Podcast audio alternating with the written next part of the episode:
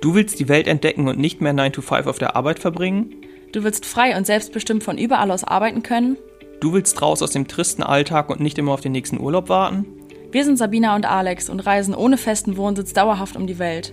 In diesem Podcast sprechen wir über das Leben als digitale Nomaden und darüber, wie auch du ortsunabhängig leben kannst. Erfahre, wie es möglich ist, sein Geld nur noch vom Laptop aus zu verdienen und dauerhaft reisen zu können.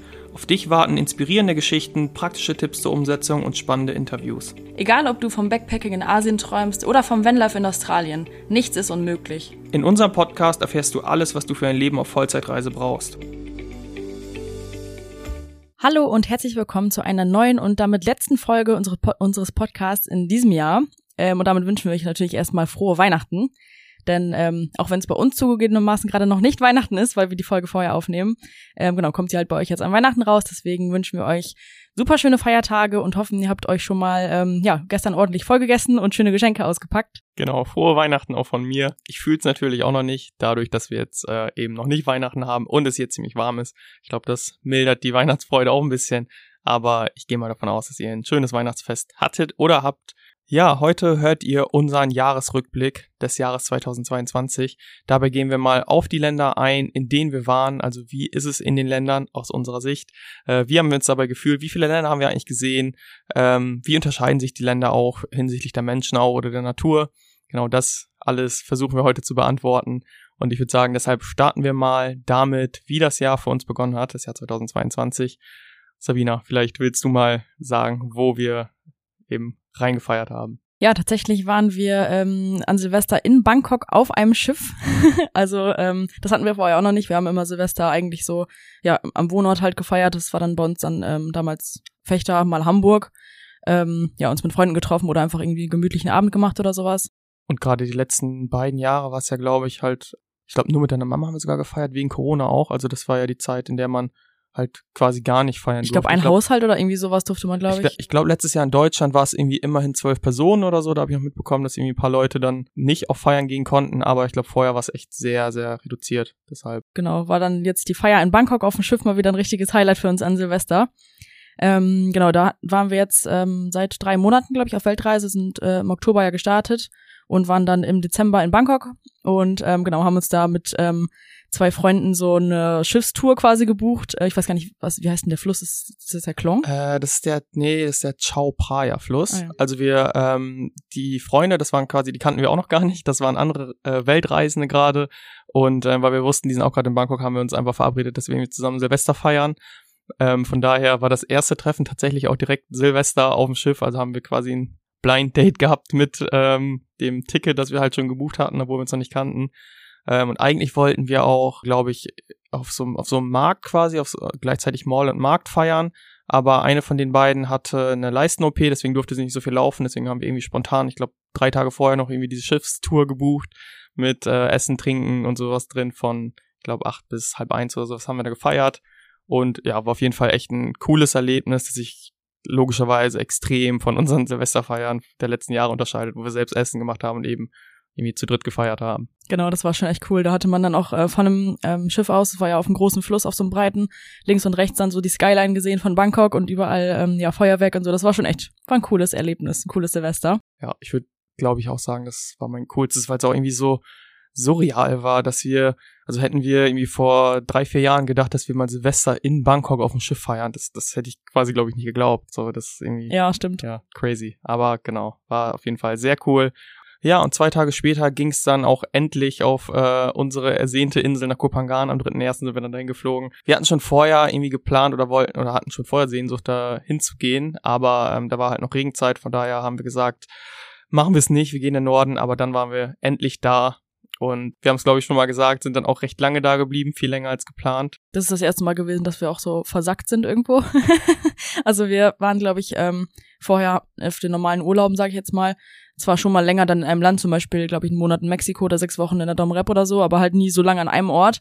Und das haben wir halt hier, wie schon ein paar Mal erwähnt, ja auf Kopangan total, dass wir hier ja super lange bleiben können und wir die Insel einfach lieben. Deswegen sind wir dann, ich weiß gar nicht, wie lange war es insgesamt, wo wir dann, wie wir hier waren. Also erstmal war geplant halt ein Monat, das war für uns so ultra lang, jetzt einen Monat an einem Ort zu bleiben, haben das halt direkt gemacht. Aber aus einem Monat wurden letztendlich mit einer Woche Zwischenstopp in Phuket, als seine Eltern kamen, wurden insgesamt halt drei Monate, also bis April waren wir ja eben auf Kopangan und haben da so ein bisschen unserem Reisedrang, den vor allem ich hatte, halt widerstanden. Also wir hatten es ja schon mal gesagt, dass ich eigentlich mir vorgestellt habe, dass wir viel, viel schneller reisen und irgendwie alle paar Wochen ähm, das Land wechseln und definitiv alle ein, zwei Wochen den Ort. Aber ähm, da haben wir einfach gesagt, komm, ey, wir fühlen uns hier so wohl. Ist irgendwie alles mega cool, die Leute sind cool, die Infrastruktur ist super, die Natur ist mega. Wir, ja, wir haben uns einfach wohl gefühlt und da haben wir einfach gesagt, ja, wir bleiben. reisen jetzt nicht direkt weiter. Genau, wir hatten halt auch ähm, zu Beginn der Reise von Anfang an schon nicht irgendwie eine feste Route oder sowas. Also ähm, manche planen ja jetzt dann so eine Weltreise wahrscheinlich auch ähm, ja mit festen Routen oder sowas oder schon Flüge gebucht und so. Das haben wir halt nie gemacht. Also wir machen es immer so, dass wir ja ziemlich spontan, manchmal auch einen Tag vorher irgendwas buchen oder sowas oder halt zumindest so einen groben Plan haben, vielleicht welche Länder wir sehen wollen. Aber ähm, ja, das Buchen machen wir dann ziemlich spontan. Zum Beispiel wollen wir jetzt ja Anfang nächsten Jahres nach Südafrika da wissen wir jetzt auch nur so ungefähr halt, wann wir hinfliegen wollen. Ne? Also das ist jetzt auch nichts Konkretes geplant oder sowas. Das machen wir sehr spontan. Deswegen also hatten wir es halt auch da dann jetzt noch so offen, dass wir ja einfach mal dann hier bleiben konnten, wo es uns gefällt. Bis wir dann quasi gemerkt haben, okay, jetzt reicht's uns doch langsam, jetzt könnten wir mal weiterziehen. Zu der Zeit hat es auch extrem viel geregnet. Also letztes Jahr war sowieso Wahnsinn. Das haben, also wir waren jetzt schon schon im Urlaub hier und war immer gutes Wetter und auch die Locals haben letztes Jahr gesagt, die wissen gar nicht, was hier auf einmal los dass es so viel regnet. Ähm, das war wirklich wochenlang und dann haben wir gesagt, okay, jetzt ist der Moment gekommen und dann ging es für uns weiter nach Indonesien, nach Bali, ähm, ja, ein Land von dem und ein Ort auch, von dem wir schon so viel gehört haben, gerade auf Instagram oder von anderen Reisenden. Und die hatten damals dann auch die Grenzen aufgemacht, im März, glaube ich, war es. Und dann sind auch viele andere eben dahin weitergezogen, die da lange drauf gewartet haben, dass, also dass man ähm, ohne dieses spezielle Visum einreisen konnte.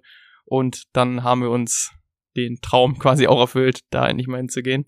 Ja, und als wir in Bali angekommen sind, ähm, kannst du vielleicht mal sagen, wie da so unsere Gedanken waren, also vielleicht wie, wie das auch dem entsprach, was wir uns vorgestellt haben, so auch landwirts äh, landschaftlich oder so und auch von den Menschen her. Ja, also das war so, dass wir dann in Kuta angekommen sind und da dachten wir erst so, dass es ziemlich ähnlich zu Thailand ist. Also auf den ersten Blick jetzt so, die Leute sahen halt ähnlich aus. Wir kannten ja Indonesien auch gar nicht, wie es da so ist. Und ähm, genau, dann, als wir dann so ein bisschen länger da waren, jetzt Kuta und danach sind wir nach Canggu gegangen, ähm, da war es ziemlich voll, also so ähm, ja super krasser Verkehr. Die Leute, die jetzt vielleicht schon mal irgendwie auf Bali oder vor allem Canggu waren, die wissen das wahrscheinlich, dass die ganzen Straßen voller Roller sind und ähm, ja wirklich überall Stau und sowas ist.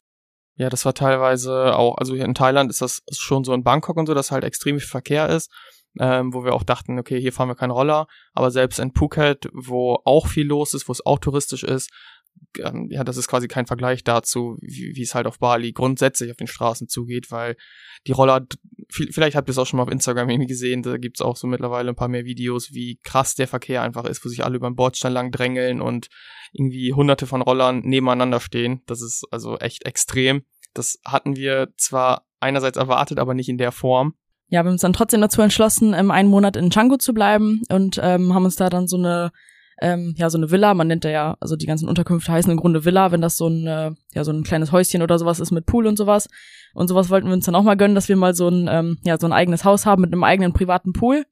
Das haben wir dann da gemacht und ähm, waren auch echt froh, dass wir dann so eine Unterkunft da hatten, weil ähm, ja die ja, die Straßen waren einfach immer super voll und das war auch immer total anstrengend, irgendwie für uns halt irgendwo hinzufahren. Also die Strände ähm, direkt in Canggu fanden wir jetzt nicht so schön. Das sind halt so Surferstrände, wo es aber nicht so, also nicht idyllisch oder ja, atmosphärisch für uns nicht so schön war einfach.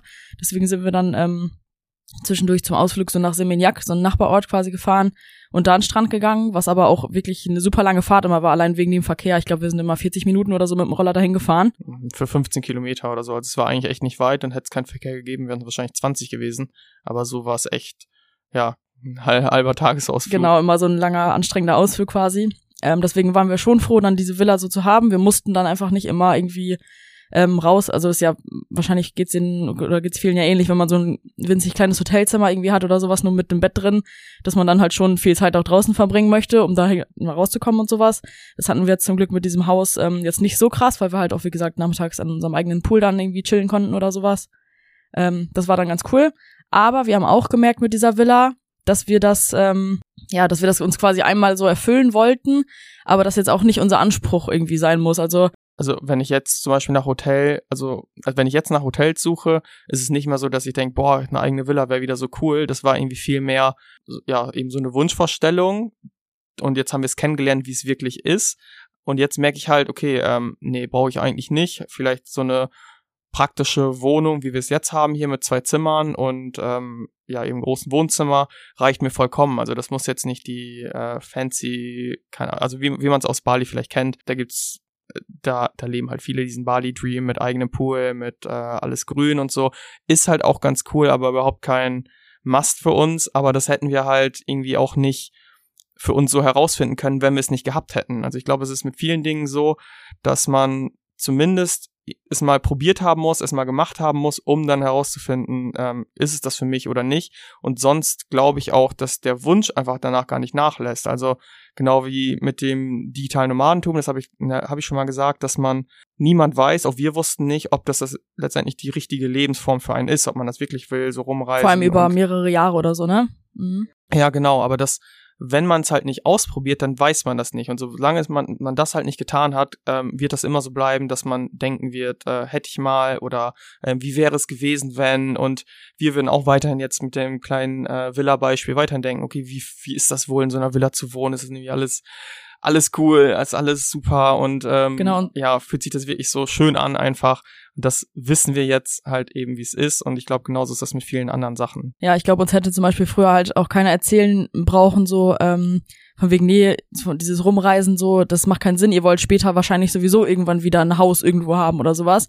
Selbst wenn das irgendwann mal bei uns so kommen würde, dass wir mal wieder irgendwie richtig irgendwo sesshaft werden wollen auf der Welt, also hätte mir halt oder hätte uns niemand ähm, das nehmen können, einfach, dass wir jetzt gerade rumreisen wollen, weil das ist halt das, was wir jetzt gerade wollen. Da braucht mir jetzt keiner sagen, ähm, dann ja, das wird so, brauchst du gar nicht erst machen, weil das wird sich sowieso wieder, ne, du wirst dich hinterher eh wieder umentscheiden, aber ich möchte ja gerade genau das einfach erleben. Und ähm, ja, solange man das, glaube ich, nicht erlebt hat, kann man das halt einfach auch nicht ähm, ja ignorieren und ähm, dann quasi ja einen anderen Weg einschlagen, obwohl das einfach gerade nicht die Bedürfnisse sind, die man hat. Ist quasi wie so ein Stadium auf einer Entwicklungsstufe, würde ich sagen. Also jetzt gerade sind oder letztes Jahr waren wir eben auf dieser Stufe, wo wir das kennenlernen mussten, dieses schnelle Reisen. Und wir selbst konnten uns jetzt die Erfahrung einfach, konnten die Erfahrung machen, dass es nicht so schnell sein muss, wie es für uns ist. Aber es gibt halt auch Leute, und ich habe es auch schon vorher gelesen, dass sie dann gesagt haben, oh, das kostet Produktivität, wenn du halt schnell reist. Aber die Erfahrung mussten wir für uns machen, weil wir halt so einen Reisedrang hatten und irgendwie dauerhaft schnell rumziehen wollten, relativ schnell. Deswegen, und dieses Stadium konnten wir einfach nicht überspringen, sonst wäre das weiterhin so gewesen, wahrscheinlich die nächsten Jahre, dass wir immer denken würden, okay, wie wäre das dann mal schnell zu reisen? Irgendwann hätten wir es halt machen müssen, bis wir erkennen, okay, das ist es nicht für uns. Genau, also um nochmal so auf die Villa da zurückzukommen, also es war für den Ort für uns ähm, cool, das zu haben, aber wir haben auch super doll gemerkt, so es ist einfach für uns viel mehr wert, eine schöne Umgebung zu haben, wo wir uns auch gerne halt draußen aufhalten. Dann brauchen wir einfach nicht irgendwie so eine große Villa da stehen haben oder sowas mit eigenem Pool, wenn wir halt ähm, ja einfach lieber zum Strand wollen würden und die Umgebung halt auch schön äh, schön finden möchten. So. Genau, und das mit Changu, das war tatsächlich noch, ähm, also wir haben ja gesagt, wir haben Kuta gestartet, dann haben wir in Seminyak die Villen angeguckt, also das ist so eigentlich nur ja, 40 Minuten halt davon entfernt. Und da waren wir erstmal auch so ein bisschen geschockt, wie es da aussah. Also wir haben uns das einfach viel schöner, viel idyllischer vorgestellt. Und es war jetzt nicht nur der Verkehr, sondern grundsätzlich Bali hat so einen eigenen Straßenstyle auch. Also alles ist so ein bisschen dunkel. Das ist irgendwie der balinesische Stil, glaube ich. Von so schwarzen Mauern und sowas, ne? So verzierte genau. ähm, balinesische mhm. Mauern und mit so Figuren und sowas. Sieht doch eigentlich ganz cool aus so. Nur so vom vom Vibe wirkte das für uns so ein bisschen ähm, bedrückend, bedrückend und sagen, dreckig oder so. Ich weiß gar nicht, wie ich es nennen soll. Also so ein bisschen unschön einfach irgendwie, ja. Ja, genau. Also nicht so ein paradiesischer Inselort einfach. Also es fühlte sich überhaupt nicht an wie auf einer Insel. Auf, auf Kopangan schon. Also ist natürlich auch kleiner, aber ja, das war einfach irgendwie wie, wie eine Stadt halt, ne? Ja. Ja, genau. Also könnte jetzt auch irgendwie Festland sein, so thailändisches Festland am Meer, so vergleichbar. Von daher waren wir da echt ein bisschen geschockt auch am Anfang. Und Changu war dann für uns schon noch der Ort, der da deutlich rausgestochen hat, alleine, was irgendwie so Restaurants angeht, wie die aussahen, so kleine ähm, Vintage-Shops und kleine Märkte und so. Also es war schon schöner noch als Guta und Seminyak und trotzdem war es halt ultra stressig. Also hätten wir auf Bali auf jeden Fall ein bisschen anders erwartet und deswegen sind wir halt auch froh, dass wir einen Rückzugsort, Rückzugsort hatten. Aber es gab zum Glück auch noch Orte, die uns wesentlich besser gefallen haben, zum Beispiel Uluwatu, da war es wieder so ein Surfer-Vibe, viel Natur, wirklich schöne Strände, auch wenn da hohe Wellen waren, die zum Schwimmen äh, ja, die Schwimmen ein bisschen erschwert haben. Also es war teilweise echt krass. Die haben einen auch richtig umgehauen, so halt Schwimmer. Für Surfer mega gut, aber für Schwimmer krass. Ähm, aber da war es schon deutlich inseliger für uns und auch weniger, deutlich weniger los auf jeden Fall. Das war schon wieder irgendwie ganz angenehm. Stimmt, ja, ja, genau. Der Verkehr war auch ein ganz anderer. Von daher ist Bali eben auch nicht nur Canggu, wo sich die meisten digitalen Nomaden aufhalten, sondern eben auch ähm, viel mehr und hat auch eben schöne Landschaft zu bieten, wie Uluwatu, wie, wie der Norden von Bali, der ist halt auch super schön mit den Bergen und Vulkanen und so. Also da das war schon auch traumhaft und auch waren auch deutlich weniger Menschen. Und die Reisterrassen und sowas, also das sah schon auch echt cool aus, so die ganzen Reisfelder und sowas. Also hat uns schon auch gefallen, nur halt diese ähm, bele ultra belebten Orte halt, die einfach nicht so. Das war einfach jetzt ja uns zu viel, so ne. Ja, dann sind wir weiter zu den ähm, Inseln. Bali hat ja äh, auch ein paar Inseln da drumherum oder auch natürlich Indonesien sowieso. Ähm, dann sind wir nach ähm, Nusa Ceningan und Nusa Lembongan. Das sind so kleine Inseln, die so direkt nebeneinander sind, durch so eine äh, Brücke verbunden und danach noch weiter nach Nusa Penida. Und ähm, das waren so richtig, also richtig schöne Orte, die haben uns richtig beeindruckt, ähm, einfach von der Natur nochmal. Also wir haben so festgestellt, Thailand, ähm, das ist so, hier finden wir es irgendwie überall schön. So, die haben super schöne Strände und Natur und Palmen und sowieso. Und ähm, Bali oder Indonesien hat uns so ähm, ja so richtig überrascht mit so richtig krassen Orten, also so riesige Klippen und ähm, super blaues Wasser. Also da waren so viele Stellen, die einfach so richtig beeindruckend waren. Dafür halt insgesamt dann nicht, also nicht überall schön, aber da, wo es dann schön war, da war es dann richtig schön. ja, und da dachten wir auch echt so, wow, ey, dafür reisen wir, dafür sehen wir die Welt, also für solche Momente, wo man auf 200 Meter hohen Klippen ähm, mit Abgrund irgendwie den Sonnenuntergang sieht und so. Also das war schon echt mega cool und gleichzeitig haben wir da auch so ein bisschen für uns überlegt, in welche Richtung es einfach für unser Leben gehen soll. Ne? Also zum Beispiel war es in dem Moment haben wir uns dann gefragt, ey, wir waren jetzt einen Monat in Canggu zum Beispiel auch, damit wir da einfach irgendwie gut arbeiten können und leben können und haben aber irgendwie nichts wirklich Schönes da jetzt gesehen. Einfach damit wir eine gute Infrastruktur haben, wollen wir jetzt in, also quasi in so einen Weg gehen, wo wir überwiegend halt irgendwie am Business vorankommen wollen oder wollen wir jetzt mehr irgendwie Low Budget auch leben und dafür dann auch. Oder wenig ähm, arbeiten dann entsprechend, ne? Ja, genau, ja. weniger arbeiten und dann ähm, einfach mehr reisen und auch öfter einfach an Orte gehen, wo das Internet halt super schlecht ist, wie auf Nusa Penida. Ja, da mussten wir uns auch halt auch so ein bisschen ähm, kennenlernen und ja, einfach fragen, welche Richtung es letztendlich gehen soll. Genau, wir waren da ja erst ein paar Monate unterwegs und hatten dann halt so wirklich erst dieses ähm, Leben als digitale Nomaden kennengelernt und uns stehen oder standen dann ja auch wirklich alle Möglichkeiten offen. Also in welche Richtung es für uns gehen soll, so was Alex gerade gesagt hat, das war halt für uns noch gar nicht klar. Ne? Also ähm, viele arbeiten ja zum Beispiel auch dann remote ähm, für entweder einen Arbeitgeber oder halt auch als Freelancer und arbeiten wirklich einfach nur ein, zwei Tage die Woche, leben dann halt in kleineren Unterkünften so, low budget einfach und das reicht denen halt auch. Und ähm, das hätte es auch, also das hätte es ja auch für uns sein können. So in diese Richtung hätten wir auch gehen können. Und da ja, mussten wir uns halt erstmal so drüber klar werden, was wir eigentlich wollen, so für uns. Genau, also ich habe mir dann zum Beispiel die Frage gestellt, verrennen wir uns irgendwie gerade? Wir haben jetzt in ähm, dann waren es irgendwie schon acht Monate oder so, nur zwei Länder gesehen, obwohl es so viele coole Orte geht, wie wir dann auf Nusa, äh, coole Orte gibt, wie wir dann auf Nusa Penida gesehen haben. Ob wir zu langsam reisen und zu viel arbeiten dann so, ne? Oder was? Ja, genau. Und ähm, letztendlich haben wir aber natürlich auch festgestellt, dass dieses Low-Budget-Leben, klar, dann kannst du recht viel sehen, weil du einfach wenig Zeit mit Arbeit in Arbeit investierst. Andererseits bist du halt in Bezug auf deine Möglichkeiten komplett limitiert. So gerade die Leute, die eben Low-Budget leben und ähm, zum Beispiel auf Bali einfach leben, die können natürlich nicht einfach mal nach Australien oder in die USA oder nach Neuseeland oder so gehen und da einfach gut über die Runden kommen, außer sie machen Work and Travel, aber auch das ist ja nicht immer möglich. Ich glaube, bei 31 zum Beispiel ist es auch nicht mehr machbar in Australien. Und die Möglichkeit, also das in dieses Gefängnis wollten wir uns quasi auf keinen Fall sperren, dass wir eben nicht frei entscheiden können, wo, also in welchen Teil der Welt wir reisen wollen, welches Land es ist. Von daher ist es für uns quasi keine Option, dauerhaft jetzt irgendwie low budget zu leben. Haben wir jetzt dann letztendlich auch nie gemacht, aber es war halt ein Gedanke. Wir wollen halt so viel Geld verdienen und ja, damit wir eben alles von der Welt sehen können und nicht ähm, sagen müssen, okay, nee, irgendwie Australien können wir uns eine Woche leisten, ähm, nach in die USA können wir gar nicht fliegen, da haben wir nicht genug Geld für, weil das ist für uns auch keine wahre Freiheit, vor allem keine richtige Ortsunabhängigkeit. Von daher ist ja, haben uns dafür dann auch entschieden, den Weg dann weiterzugehen, wie er für uns dann richtig ist. Genau, viele ähm, denken ja vielleicht so, dass ähm, ja so digitale Nomaden oder ähm, Freelancer oder sowas halt ähm, auch nur halt in so ja Südostasien quasi rumreisen können, weil's ähm, weil die halt nicht genug Geld haben so und das wollten wir halt auf keinen Fall. Also es ist halt möglich durch Freelancing oder ne, überhaupt als digitale Nomaden einfach, wenn man online arbeitet, so viel zu verdienen, wie man möchte und das wollten wir uns halt auch nicht ähm, irgendwie selber versauen, quasi, sage ich jetzt mal, weil wir dann, wie Alex gerade schon gesagt hat, so ein bisschen im Gefängnis stecken würden. Wir hätten die Möglichkeiten, nutzen sie aber nicht und wir wollen halt die ganze Welt sehen und ähm, ja, alle möglichen Länder bereisen, deswegen machen wir das Ganze ja auch und ähm, ja, deswegen nicht uns nur auf Südostasien irgendwie beschränken, auch wenn es uns hier super gefällt, aber genau, dass wir dann einfach entschieden haben, quasi, wir wollen jetzt nicht so richtig low budget ähm, halt einfach leben und reisen. Wo, wobei ich glaube ich noch dazu sagen muss, ich könnte mir vorstellen, dass Leute jetzt auch so denken, ähm, also die Zuhörer so denken, ähm, für uns heißt Low Budget jetzt irgendwie 500 Euro pro Person pro Monat insgesamt. Also wir haben schon nie so krass Low Budget gelebt und das kam für uns auch sowieso gar nicht in Frage, ähm, dass wir irgendwie jetzt wie ich von 500 Euro pro Monat leben, sondern wir hatten schon immer unsere ähm, 4000 Netto, die wir zusammen halt verdient haben. Also das ist, ist gar nicht so ultra low budget, aber wir wollten schon auch noch mehr, eben weil es mit 4000 in Australien oder in den USA oder sowas auch ultra knapp wird. Nur damit die Zuhörer mal wissen, so als Freelancer ist es schwer, irgendwie jetzt irgendwie zwei, drei, viertausend Euro zu verdienen. Nee, das überhaupt nicht. Aber in gewissen Ländern wird es damit schwer. Aber das geht eben auch locker, dass man da mehr verdient. Ja, genau. Dann haben wir im Grunde unsere, ähm, also wir waren dann noch in Lombok. Das ist noch ein, ähm, ja, eine Insel, die nicht zu ähm, Bali gehört. Von Indonesien selbst haben wir dann jetzt quasi dann die zwei Inseln gesehen, also so super viel auch nicht. Aber nach den, ich glaube, sechs, nee, wie lange waren wir denn da? Vier Monate. Vier Monate. Da reichte uns das dann jetzt auch so wieder mit Indonesien.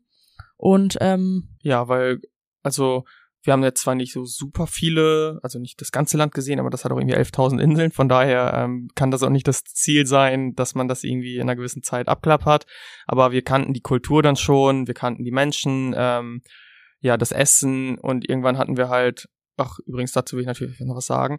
Indonesier, die sind auch super nett, also eigentlich ähnlich wie in Thailand, würde ich sagen, aber die sind noch viel extrovertierter irgendwie, also man konnte viel besser mit denen reden. In Thailand hat man immer so ein bisschen das Gefühl, dass sie so eher verhalten sind und nicht so gerne irgendwie ähm, Gespräche anfangen und die ja Indonesier waren halt viel extrovertierter und haben halt so gefragt, kann natürlich teilweise auch mit den Englischkenntnissen zusammenhängen, aber auch eben ein super liebes Land, wo die Leute einfach sind, echt sind und irgendwie sich nicht verstellen oder eine Rolle spielen irgendwie äh, in der Gesellschaft, so, ähm, ja, keine Ahnung, ich bin der und ich bin der, sondern ja, die sind einfach echt und lieb und. Ja, vor allem halt an den Orten, wo es dann jetzt nicht so touristisch war. Da hat uns, also haben uns die Menschen halt auch super äh, gut gefallen, so sage ich jetzt mal. Also die waren wirklich super, super lieb und ähm, genau das, was Alex gerade meinte, das ich, ich, ist immer schwer zu erklären, aber ähm, das ist im Grunde so wie bei den Thais auch, dass das wirkt so, als hätten die einfach nicht so ein großes Ego, sondern würden einfach ähm, ja, einfach das machen, was die, was die gerade,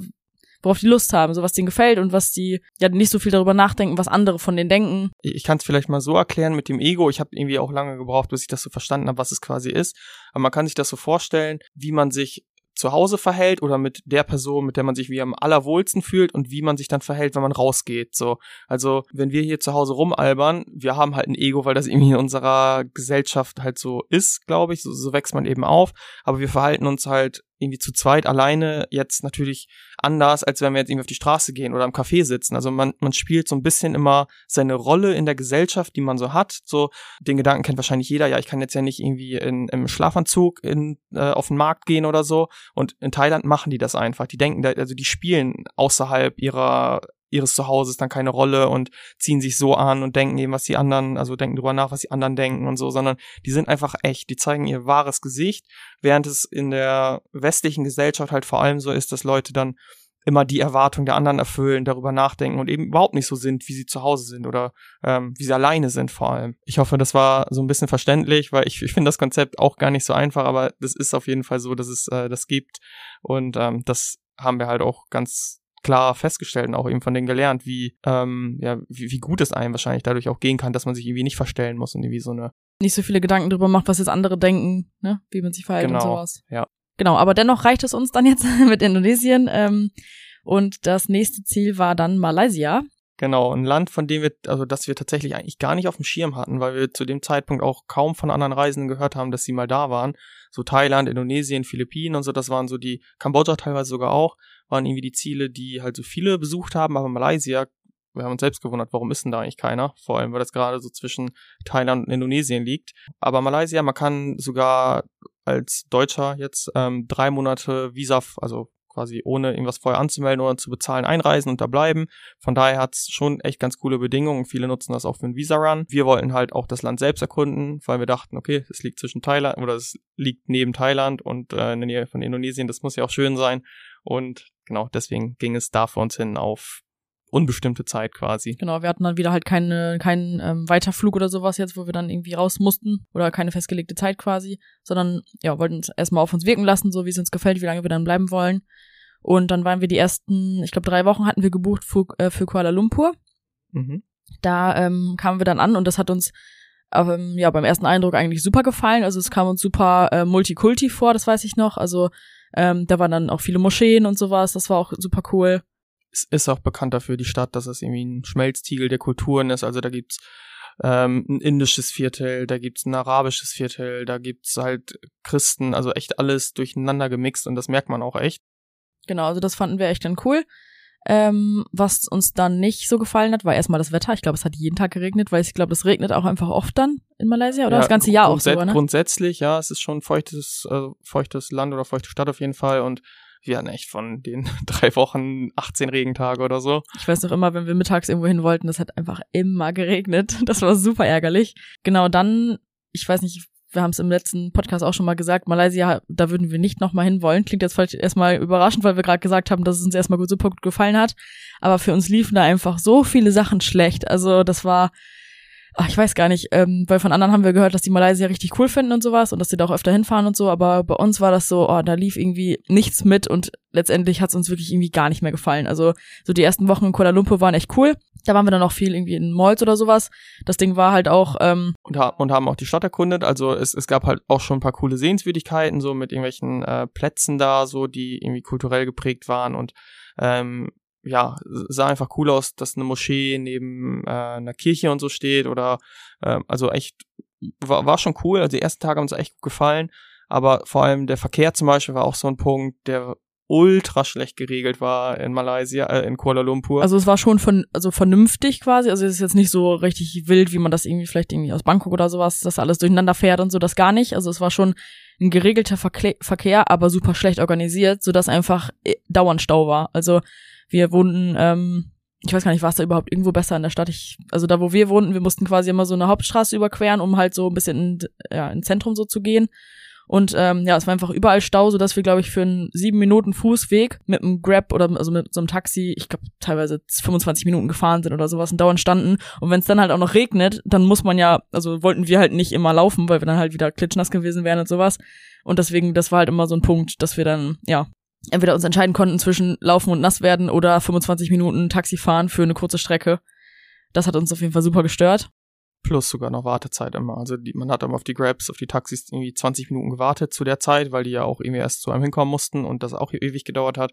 Von daher. Das war schon so ein Punkt, der super und also wirklich jeden Tag war das im Grunde dann so und der hat uns immer schon super genervt.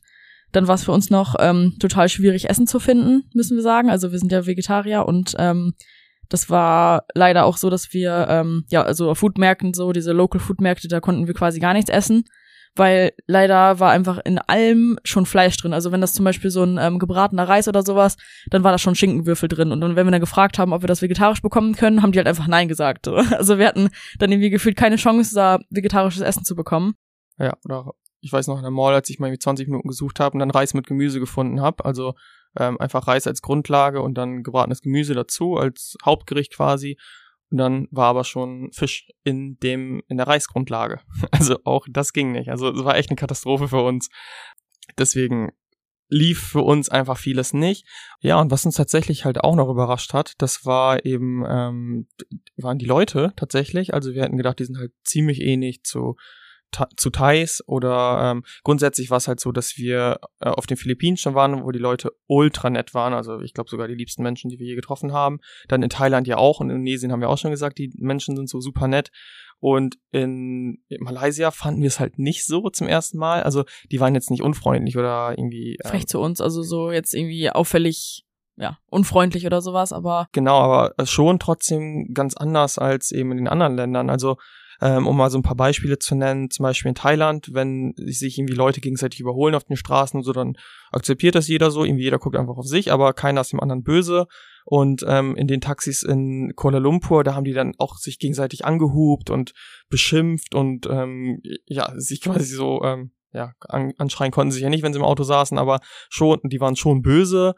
Oder dass ähm, so als wir einen Roller mieten wollten ähm, am anderen Ort, so dass ja, also man verhandelt eigentlich in Südostasien meistens so über die Rollerpreise, gerade wenn man irgendwie länger einen Roller haben will, so dann ähm, mache ich einen Preisvorschlag und der winkt einfach nur so ab und geht einfach weg quasi, zeigt mir so, äh, hau ab und ich, ne, es ist mir egal. Und das haben wir halt relativ oft erlebt, so so ein Verhalten auch.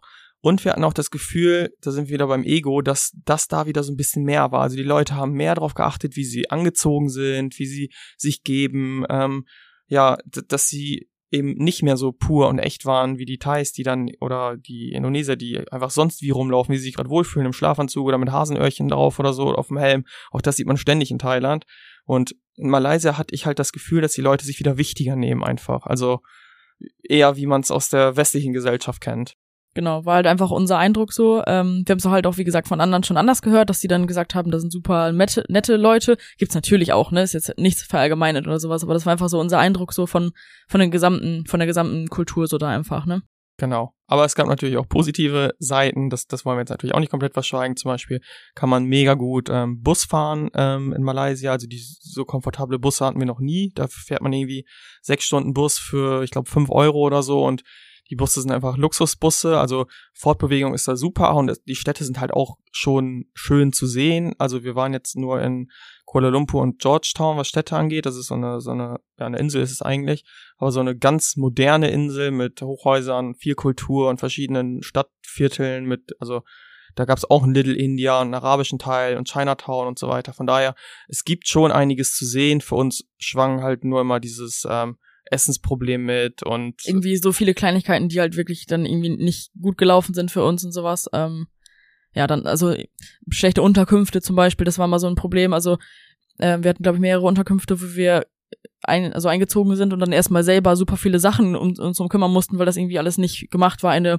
Wohnung war komplett geschimmelt, die ganze Küche, das war komplett dreckig und sowas oder die Fenster gingen alle nicht mehr richtig zu. Also das waren irgendwie immer so viele Kleinigkeiten, um die wir uns alle kümmern mussten, dass uns das immer irgendwann richtig genervt hat, weil jeden Tag irgendwas neues Gefühl dazu kam, was wir jetzt ähm, regeln müssen und dann quasi gar nicht die Zeit so richtig genießen konnten, weil immer irgendwas dazwischen kam. So. Ja, genau. Und dann sind wir noch, also nach ein paar Tagen Georgetown auch direkt schon nach Langkawi gefahren, weil wir dachten, okay, Insel Weiß mal wieder ein bisschen runterkommen. Und auch da hat es natürlich fast jeden Tag geregnet.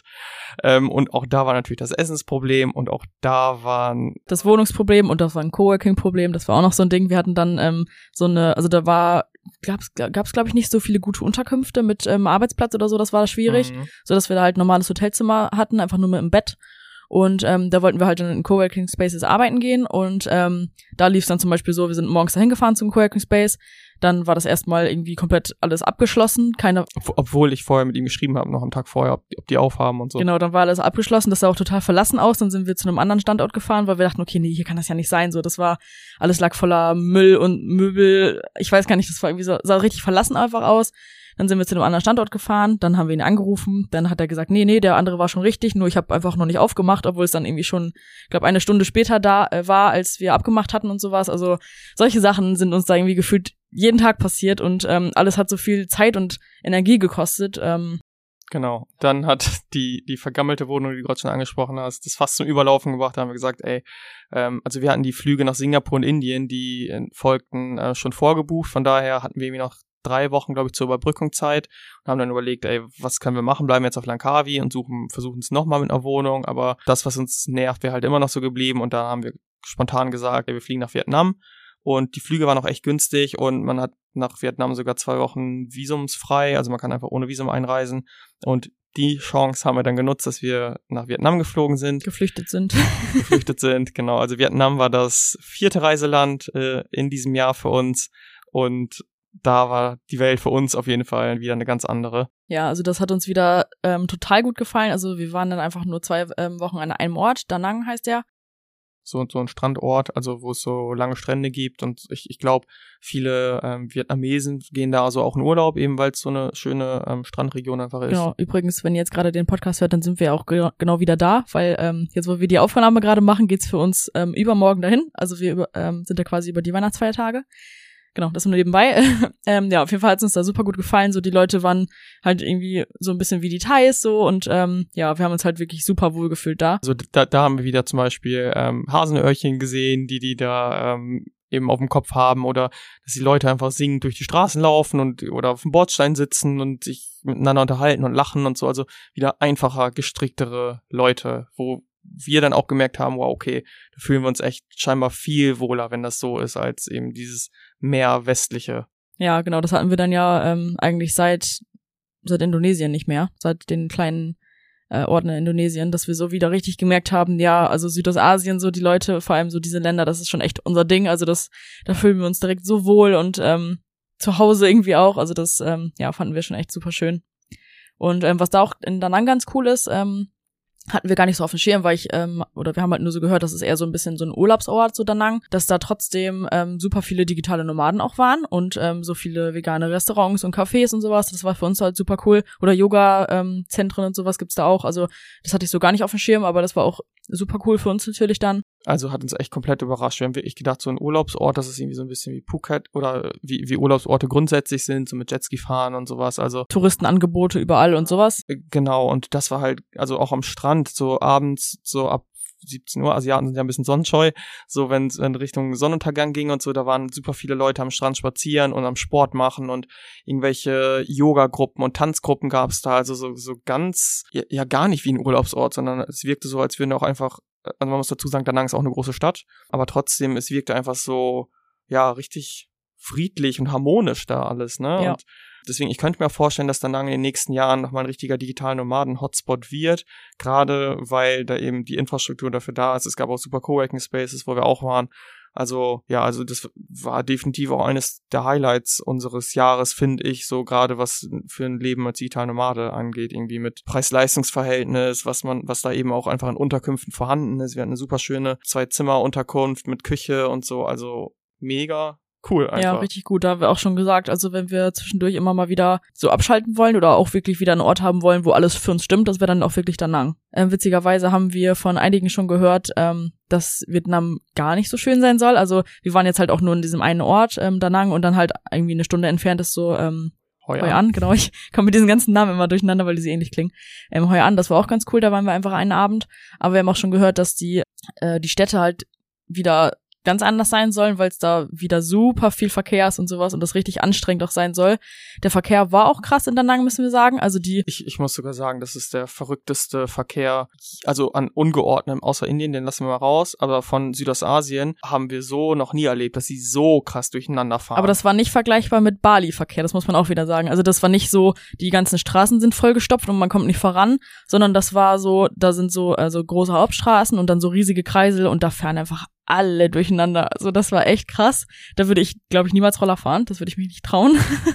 das war echt heftig. Genau, aber diese Großstädte, ich weiß gar nicht, ob es dann, was Ho Chi Minh City oder ja, mhm. genau darüber haben die dann halt von denen, wo wir es gehört haben, gesagt, dass das eine Katastrophe war. Dafür soll der Norden wieder super schön sein, die Landschaft. Da kann man nämlich solche ähm, Motorradtouren quasi machen durch die Berge und ähm, ja, super schöne Natur soll da sein. Da wollen wir auf jeden Fall auch nochmal hin. Ja. Da sind wir sehr gespannt. Deswegen, wie gesagt, wir kennen jetzt nur diesen einen Ort eigentlich, Danang, aber da haben wir uns sehr, sehr wohl gefühlt. Weshalb wir da jetzt wieder eingehen, zum Visa-Run hier jetzt in Thailand. Genau, wir sind ja zwei Wochen, ähm, haben wir jetzt ähm, ja quasi Ausreise. Wir sind ja hier, äh, wie wir schon mal erzählt haben, in dieser Wohnung, wo wir auf eine Katze aufpassen. Die Besitzer kommen jetzt aber über die Feiertage wieder, sodass wir dann zwei Wochen ausziehen müssen und dann können wir Anfang Januar wieder rein. Deswegen überbrücken wir jetzt diese Zeit dann jetzt gerade, wo du das hörst, in Vietnam. Genau. So, dann ging's für uns für drei Tage wieder zurück nach Malaysia, aber das, da das skippen wir jetzt quasi. Weil wir den Flug hatten, genau, von Malaysia nach Singapur. Deswegen mussten wir halt zurück nach Malaysia. Genau, deswegen das fünfte Land auf der Liste dieses Jahr bei uns war Singapur. Ich weiß noch, letztes Jahr wollten wir schon mal als Visa-Run das machen, als wir noch nicht wussten, dass man in Thailand so diese Covid-Extensions machen konnte. Da haben wir gedacht, ja, können wir mal drei Wochen in Singapur bleiben. Wir wussten zu dem Zeitpunkt aber noch nicht, dass Singapur aktuell auf jeden Fall ähm, das teuerste Land der Welt ist.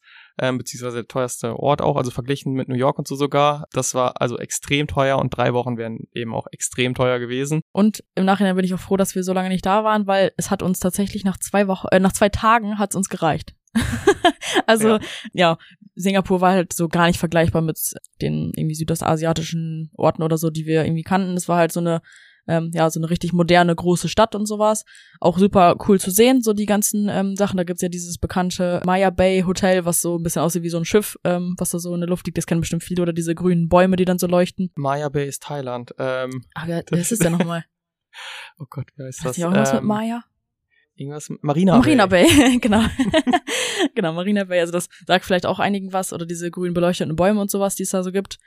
Ähm, das war schon echt cool zu sehen, aber ähm, ja, uns reicht es dann halt auch tatsächlich nach zwei Tagen, weil wir gemerkt haben, es ist uns einfach zu westlich. Also das war so richtig ähm, krass, das kannten wir jetzt ja wieder gar nicht. Also wir waren jetzt ja seit ja seit Oktober 21 halt wie gesagt aus westlichen Ländern weg, aus Deutschland dann dementsprechend, waren nur noch in Asien unterwegs und ähm, da haben wir nochmal so richtig gemerkt, wie unwohl wir uns tatsächlich gefühlt haben in so, ich weiß gar nicht, ich will es gar nicht spießig nennen, aber so ja solche so saubere, vernünftige westliche Umgebung und so. Also ich weiß gar nicht genau, wie ich es beschreiben soll. Ja, wo, wo halt zum Beispiel jetzt keiner, ähm, also äh, mal angenommen so der Kaffeevergleich, hier auf Kopangan ähm, sind so Sitzkisten mit den, also in, sind in Cafés irgendwie Sitzkisten ausgelegt oder so kleine Ecken, wo halt Leute dann so wirklich chillen. Auf dem Boden und sowas natürlich Ja, auch. genau. Auf Bali ist es ja sogar auch so. Also auch da gibt's halt so eher gemütliche Sachen.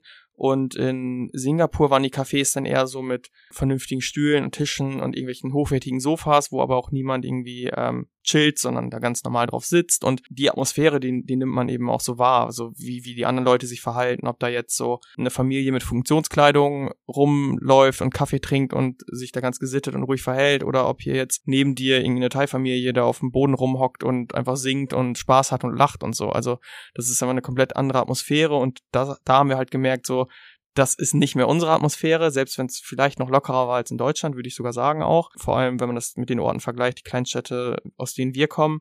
Aber trotzdem war es für uns eben, ja, also wir fühlten uns in der Welt quasi nicht mehr wohl. Ja, ich weiß noch, da sind wir mal, ähm, da hat's äh, auch super viel, glaube ich, an dem Tag geregnet. Dann sind wir in so ein ähm, Café gegangen, das hieß äh, Book Café. Also da waren dann überall so die ganzen äh, Wände mit so Bücherregalen und sowas. Das war also eigentlich richtig gemütlich gemacht, so mit den Sofas und sowas gab's da auch.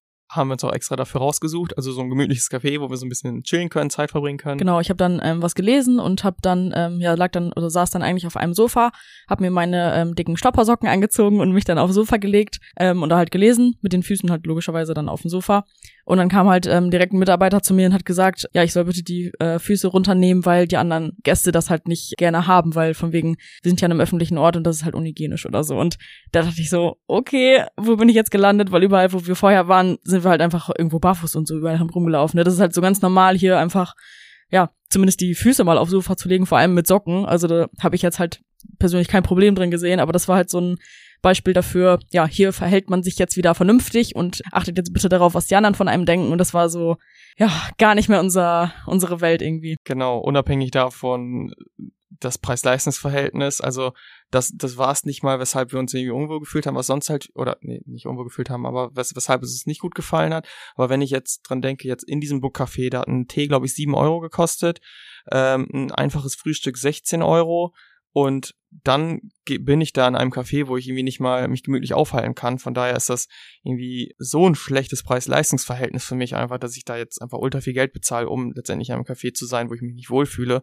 Und sowas auch bei vielen anderen Sachen, dass ähm, einfach, ähm, keine Ahnung, 25 Euro Eintritt für eine Attraktion, wo ich mich auch nicht wohlfühle, weil man sich eben so verhalten muss, wie alle das jetzt ähm, erwarten. Und wir sind jetzt ja auch nicht so, dass wir irgendwie äh, ja, uns irgendwie nicht benehmen können. Ich wollte gerade sagen, so. klingt jetzt so, als wären wir die Ultra Flodders. So ist es jetzt natürlich auch nicht, aber so halt einfach ein bisschen locker, einfach nicht so verkrampft, so dieses, ne? Das, ähm, jeder kann so ein bisschen machen, was er will. Das finden wir gut, solange man irgendwie keine anderen stört oder ähm, irgendwie beeinträchtigt oder so. Oder so, so sind wir halt auch so. Dass wir schon darauf achten, dass wir jetzt natürlich keinen irgendwie nerven oder solche Sachen, ne? Also oder einen Platz dreckig hinterlassen oder sowas. Also das sind wir, glaube ich, sogar schon ziemlich äh, rücksichtsvoll mit mit sowas. Ja, genau, genau. Aber das ist halt irgendwie eine andere Art von. Das ist das ist eher wieder dieses ähm, ja bloß nicht, dass andere irgendwas über einen denken könnten oder Ja, also ich glaube, man merkt, wir haben uns einfach dann deswegen halt nicht so wohl gefühlt. Wir sind auch mal sehr gespannt, wie das vielleicht so in anderen Ländern ähm, ist, die jetzt wirklich nicht südostasiatisch, südostasiatisch mehr ähm, sind.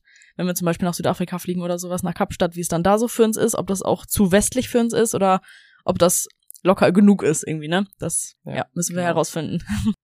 Ach, kurze, kurze Ergänzung dazu. Also selbst ähm, so Stadtteile wie ähm, Little Arab oder so, also so Ara arabisches Viertel und Chinatown, die es irgendwie ja zum Beispiel auch in Kuala Lumpur gab, die auch da authentisch waren. Also das, ähm, zum Beispiel irgendwie arabische Kultur ist, glaube ich, eher ein bisschen extrovertierter und das hat man zum Beispiel in Kuala Lumpur auch gemerkt, so dass da Musik auf den Straßen lief und irgendwie. Leute standen auf der Straße rum, haben Shisha geraucht und so, das war halt wieder so richtig, ähm, ja, Leben draußen und sowas, ne? Bisschen extrovertierter. Genau, und selbst das war in Kuala Lumpur, Singapur. Äh, in, in Singapur für mich irgendwie so eine gestellte Welt. Also da war alles ruhig, da war keiner auf den Straßen, das war so richtig. Ich weiß noch, ich habe gesagt, ich habe dann ein Bild davon gemacht von Chinatown und das sah für mich einfach aus wie eine deutsche Fußgängerzone in einer kleinen Stadt. Das war so links und rechts so ein paar Postkartenständer, so in Chinatown und das, das war so, das war einfach zu vernünftig. Ne? Also ja, Genau, so, so Chinatown in Bangkok ist jetzt so super wuselig, überall irgendwie chinesische Schriftzeichen und Leute, die da irgendwelche Foodstände und sowas. Ja, und kuriose Sachen verkaufen und irgendwie eine Oma, die so einen verrückten Wagen da irgendwie hinter sich herzieht mit ihrem Essen, wo sie ihr Essen verkauft und so, also eine ganz andere Welt einfach. Und das war für uns irgendwie nicht, ja, das hat uns einfach nicht so gut gefallen einfach. Sehenswert war es absolut, deswegen ähm, würde ich auch schon noch empfehlen, Singapur mal gesehen zu haben. Aber also ich finde, also für uns haben eben zwei, drei Tage komplett gereicht und ähm, ja, das ist unser Fazit quasi dazu. Genau. Dann ging's ähm, danach in ein Land für uns, von dem wir sehr viel erwartet haben, aber auch gar nicht wussten, was auf uns zukommt. Und das war Indien. Genau, wo der Kontrast natürlich nicht größer sein kann, Indien und Singapur, also die westlichste, also Metropole, wo alles Hightech und modern ist, nach Indien. Genau, das war, ähm, ja, wir haben uns sehr darauf gefreut, mal wieder sowas ähm, richtig anderes kennenzulernen, was wir noch gar nicht kannten mit Indien. Ähm, da haben wir halt auch ja schon erwartet, dass es da ähm, ja super krass werden wird und sowas und ähm, ja nochmal so eine ganz andere Welt für uns. Und das war es auf jeden Fall auch. Wir sind in Delhi angekommen und ähm, mitten in der Nacht übrigens. Also ähm, von daher haben wir schon gedacht, okay, wir kommen jetzt nicht irgendwie in die Rush Hour da rein, wenn wir dann wenigstens ankommen vom Flughafen, dass wir direkt so in den krassesten Verkehr kommen, weil es ja eben nachts war. Aber Pussekuchen. ja, weit gefehlt. Es war einfach unfassbar viel los. Unfassbar stressiger Verkehr, selbst nachts. Also wir konnten es gar nicht glauben, dass es jetzt tatsächlich so ist. Und ich glaube, da hatte ich das erste Mal seit unserer ersten Thailandreise in Bangkok auch wieder Schiss beim Autofahren. Also als wir da so gefahren sind, also wir sind halt so richtig, jeder ist kreuz und quer und überall liefen Hunde und Kühe und sowas. Also das war, boah, das war schon echt wieder eine andere Nummer. Ja, genau. Und auch die Kultur war halt eine ganz andere. Also es war eine ganz andere Armut, die wir so in der Form noch nie kennengelernt haben. Dass Leute einfach auf so, einen, auf so einem Wendekreis, eine ganze Familie da schläft, mitten an so einer befahrenen Straße, eine Kuh schläft neben denen. Also ähm, hatten wir so halt auch noch nie erlebt und auch die Kultur selbst haben wir dann in den nächsten Tagen kennengelernt, war eine ganz andere, also ganz anderes Verhalten alleine so, ähm, wie die, so, wie, wie die es bestätigt haben, so dann nicken die zur Seite, wenn die quasi so sagen, irgendwie, wenn man irgendwelche Preise mit denen verhandelt, ähm, zum Beispiel jetzt, ähm, ja, mit dem Taxi irgendwo hinzufahren und dann sagt man einen Preis und dann nicken die so zur Seite, das heißt dann bei denen ja, das mussten wir zum Beispiel auch erstmal rausfinden, also ganz anderes Verhalten, ganz anderes Benehmen, ähm, ja, war eine weitere krasse Erfahrung einfach. Ja, also wir, ähm, die ersten Tage in Delhi und so, das fanden wir auch echt total cool, das alles zu sehen und sowas, weil es halt, wie gesagt, so ganz anders nochmal war. Aber wir haben auch schnell gemerkt, dass ähm, uns das auch super stresst. Also es ist halt super, super, super laut da, weil alle hupen und ähm, auch in so kleinen Gassen ist egal, wenn jemand an dir vorbeifährt, dann hupt ihr dir erstmal direkt ins Ohr und sowas. Also das war schon echt anstrengend auch für uns. Und, ähm, und auch, dass wir dauerhaft ähm, im Mittelpunkt standen, zum Beispiel, weil wir Bahn gefahren sind, was überraschend gut funktionierte. Also es waren echt moderne Bahnen in Neu-Delhi oder in Delhi. Da haben uns halt der ganze Waggon hat uns angeguckt, weil wir die einzigen Weißen waren. Oder wir haben es schon mal gesagt, dass wir auf der Straße halt ständig und immer angesprochen wurden von was weiß ich wie vielen Leuten. Ähm, von daher hat das halt auch geschlaucht, ständig im Mittelpunkt zu stehen und nicht mal irgendwie alleine was angucken zu können oder so. Deswegen war unsere Zeit in Indien ähm, lehrreich, auf jeden Fall. Auch so in Hinsicht auf Geduld haben wir super viel ähm, kennengelernt. Sabine hat mich zum ersten Mal den Satz sagen hören, es kommt, wie es eben kommt. So, also es kommt, wie es kommen soll, glaube ich, ne, war der Satz. Ähm, weil ich eher ungeduldig bin und da einfach lernen musste, okay, das ist jetzt hier einfach so. Es dauert jetzt so lange, wie es dauert. Ich glaube das. Ja, genau, genau, genau. Der, der Satz war es. Ähm, habe ich vorher noch nie gesagt und selbst noch nie gedacht, aber ich dachte, okay, in Indien muss ich das jetzt machen, sonst macht mich das verrückt. Ähm, von daher war es wirklich lehrreich und für uns bislang mit nichts vergleichbar, wie es aussah, wie die Menschen waren, ähm, wie wir da im Fokus standen. Deswegen, ähm, es, es war eine intensive Zeit, eine ja weniger schöne Zeit, würde ich sagen, zumindest nach ein paar Wochen, weil es einfach krass war. Aber ähm, wie gesagt, ich würde die Erfahrung nicht missen wollen und das hat uns eben auch nochmal anderes Weltbild eröffnet. Das haben wir schon mal in einer anderen Folge gesagt. Genau, vielleicht noch einmal ein Punkt so zum digitalen Nomadenleben in Indien. Ähm, das fanden wir ganz schlecht tatsächlich. Also ähm, wir haben zwar ja so ein paar gute Hotelzimmer dann letztendlich gehabt, so wo auch ein Schreibtisch drin war oder sowas, aber es war super schwierig ähm, zu finden, weil es die auch teilweise einfach gar nicht gab. Also wir waren ähm, zum Beispiel in Agra oder äh, Varanasi oder sowas oder auch in Goa war es auch schwierig. Ähm, so Orte, wo dann wahrscheinlich auch viele ähm, ja, Touristen oder sowas hinkommen, weil da halt so ähm, ja, Sehenswürdigkeiten sind, die man so ein bisschen gesehen haben will, Taj Mahal oder dieser Fluss, wo die so ihre ähm, die Toten verbrennen und sowas. Aber das war super ähm, schwierig, da zu arbeiten. Erstens, weil es halt super laut war. Zweitens, weil es, glaube ich, kaum mal irgendwie ein Café gab oder irgendwas, wo man überhaupt hätte arbeiten können. Das war auch super schwierig. Und dann halt die Zimmer waren ähm, halt nicht gut dafür geeignet und Internet war super schlecht. Also das Stromausfälle. Stromausfälle. Dazu, Stromausfälle gab es auch ständig. Genau, also so für digitales Nomadentum würde ich es nicht empfehlen. Wir sind dann nach Goa, da gibt's auch, glaube ich, viele ähm, Auswanderer und sowas. Das ist ähm, ja so ein Strandort quasi am, an der Westküste von Indien. Ähm, aber auch da war das gleiche mit Stromausfällen und sowas. Das ähm, ja, weil so fanden wir jetzt echt nicht so geeignet dafür. Nur mal so am Rande quasi für die, die es interessiert, weil das halt auch ein Teil von unserer Reise immer ist, das Arbeiten. Deswegen, ähm, ja, das war für uns da auch super schwierig. Und halt auch, weil wir allein schon so gestresst waren, wenn wir zum Beispiel tagsüber gearbeitet haben in Delhi oder sowas und dann ja einfach nachmittags irgendwie noch was angucken wollten oder rausgehen zum Essen, da haben wir echt schon dreimal überlegt, gehen wir jetzt nach draußen, weil es da gleich so anstrengend sein wird. Und wir waren halt, wenn wir zum Beispiel einen langen Arbeitstag hinter uns hatten, wollten wir halt da einfach mal irgendwie auch entspannen und sowas. Und das war boah, fast nicht möglich. Also das war super anstrengend für uns. Genau, also insgesamt würde ich schon zum Reisen empfehlen, aber ich würde dann ähm, sagen, in der Zeit wenig oder gar nicht arbeiten, vielleicht Phasen nutzen, indem man irgendwie ja vorher Geld zurückgelegt hat oder einfach keine Kunden hat, wie es jetzt bei uns wäre, und dann ähm, reisen, um zu reisen, aber das mit Arbeit verbinden würde ich auch nicht machen. Genau. Ja, nach letztendlich drei Wochen Indien, was natürlich deutlich kürzer war, als wir es gedacht hätten, sind wir dann wieder zurück nach Thailand, ähm, entgegen und entgegen unserer Pläne, dass wir ähm, nach äh, weiter in die andere Richtung fliegen, nach Kapstadt, hat es uns einfach zurück nach Thailand äh, gezogen. Weil es auch so anstrengend war. Also in Goa dachten wir, hätten wir vielleicht so einen Ort, wo wir uns wieder wohlfühlen, wo alles so ein bisschen entspannter so, äh, oder so ist, aber das war es halt gar nicht. So dass wir dann dachten, okay, jetzt hilft nur noch ein Ort, und das ist Thailand, auf Kupang, also auf Kopangan im Grunde dann. Ähm, genau, deswegen sind wir wieder zurück nach Thailand geflogen. Genau, seit dem 18. Oktober sind wir dann wieder in Thailand, also inzwischen sind es äh, gute zwei Monate. Genau, und als wir da dann halt ankamen, da haben wir wieder so richtig, da ist so richtig so eine, so ein Stress so von uns gefallen. Das war so geil, wir sind wieder in Thailand, so, da sind wieder die netten Leute und ähm, ja, entspannte, schöne Natur und Atmosphäre und sowas. Also ja, hat uns wieder richtig gut gefallen und auch nochmal gezeigt, so dass das wirklich auch der Ort ist, wo wir uns super, super wohlfühlen. Ja, wir sind auch einfach mega froh, so einen Ort auch ähm, für uns zu haben. Ne? Wenn es halt, ja, immer mit so Reisen, da weiß man halt nie, was man ähm, so erlebt oder sowas oder wie die Länder halt so sind, aber ja, hier haben wir halt echt so ein Land oder vor allem mit Kopangan einen Ort, wo wir wissen, hier passt für uns einfach alles. Ja, und hier sitzen wir jetzt, wie gesagt, noch immer in Thailand nach zwei Monaten und wir könnten auch echt gefühlt noch viel, viel länger bleiben. Also wir reisen jetzt halt auch wirklich nur ähm, übermorgen weiter, weil wir einen Visa-Run eben machen müssen, weil wir unser Visum jetzt nicht mehr verlängern könnten, ohne das irgendwie super kompliziert zu machen. Natürlich freuen wir uns auf Danang, aber ähm, ja, Thailand, das, damit wären wir jetzt auch noch nicht fertig, gerade mit Kopangan. Also wenn wir jetzt, wir haben schon drüber geredet, wenn wir jetzt ähm, quasi endgültig wieder gehen würden und würden das nächstes Jahr wiederkommen, dann wäre uns das jetzt schon viel zu schnell. Ich wäre richtig traurig, wenn ich jetzt Kopangan verlassen müsste. Ja, genau. Deswegen sind wir ganz froh, dass wir in zweieinhalb Wochen ähm, wieder hierher kommen nach Kopangan und ja, die Zeit hier eben noch nicht vorbei ist, weil es einfach jetzt gerade auf jeden Fall unser Place to be ist, wo wir uns am wohlsten fühlen auf der Welt sogar. Ja, ist irgendwie gerade unser Zuhause, auch wenn es komisch klingt, das sozusagen, wenn wir, obwohl wir irgendwie erst insgesamt vier, fünf Monate hier auf Kopangan waren in unserem Leben. Ja, fühlen uns einfach super wohl. Genau, ja, und das Jahr abschließend tun wir dann tatsächlich wieder in Bangkok. Das heißt, wir sind ein zweites Mal Silvester in Bangkok, weil wir einfach halt danach erst wieder hier in unsere Wohnung nach Kopangan können.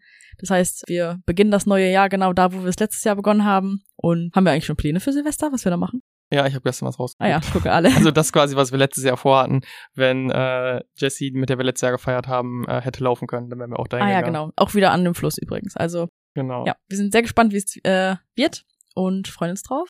Ja, also vielleicht ein kleines Fazit so zu dem Jahr. Ähm, wir haben letztendlich weniger Länder gesehen, als wir ursprünglich mal geplant hätten. Wir hätten wahrscheinlich gedacht, so sieben, acht, neun, zehn Länder wären es. Jetzt sind es sechs Länder geworden, wovon wir in zwei Ländern aber auch zweimal waren. Also Vietnam zweimal, Thailand zweimal. Kurz, ja, streng genommen eigentlich auch Malaysia zweimal, aber nur das zweite Mal waren irgendwie zwei Tage, bis der nächste Flug ging. Ja, wir haben viel über uns selbst kennengelernt in dem Jahr, unser eigenes Coaching halt entwickelt, wovon wir lange geträumt haben, unser eigenes Mentoring-Programm ähm, wir haben endlich unseren Podcast halt gelauncht, wovon wir auch lange geträumt haben. Ich glaube, wovon viele andere Reisende auch träumen. Also haben wir schon oft gehört, dass Leute sagen irgendwie, irgendwann will ich mal, mein, irgendwann will ich mal meinen eigenen Podcast haben.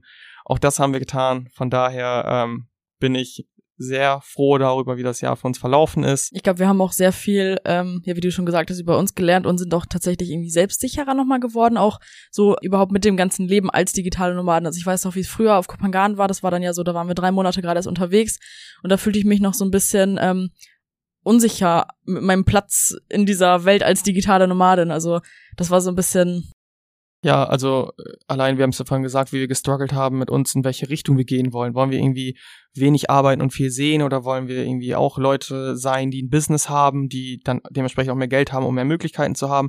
All diese Fragen mussten wir uns erstmal stellen, also wohin, wie unser Leben irgendwie aussehen soll. Und das hatten wir zum Beispiel letztes Jahr auf Kopangan noch gar nicht. Und da fühlten wir uns halt echt so ein bisschen so ein bisschen, bisschen lost. fremd hier drin, so, ja. dass wir, als, als würden wir uns noch nicht so ein bisschen kennen, so wie, wie man es vielleicht einige aus der Pubertät kennen, wo man kennt, wo man noch nicht weiß, ja, wer man ist oder so. Also ähm, unseren Platz in der Gesellschaft, in unserem Job und sowas, oder im Fußballverein oder mit unseren Freunden hatten wir, aber wer sind wir jetzt so? Und genau, ich denke, also ich fühle mich zumindest so, als wüsste ich das jetzt. Also ich bin mir da so viel sicherer irgendwie so in, ja, in dem, was wir jetzt gerade so machen und sowas, dass wir jetzt ähm, ja inzwischen auch anderen zeigen können, wie sie halt digitale Nomaden werden können und so. Also ja, fühle mich so richtig, als hätten wir jetzt unseren Platz so gefunden. Ja, sieht man vielleicht auch allein daran mit dem Selbstsicherer.